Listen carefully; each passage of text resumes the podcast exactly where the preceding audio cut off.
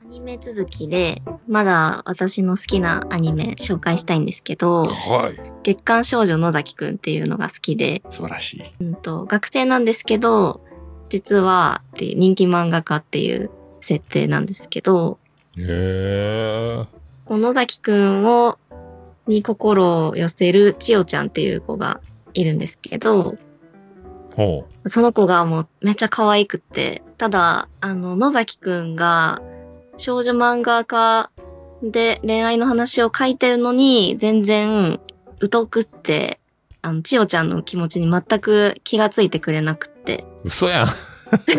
書いてるのに書いてるのに気づいてくれなくって、で、この野崎っていうのが、もともとバスケットボールやっててね、背高くて、うんぬぬぼーっとして、うん。全然こう繊細じゃないのになぜか繊細な絵の少女漫画を描いてるというね、ものすごいギャップがあるというか、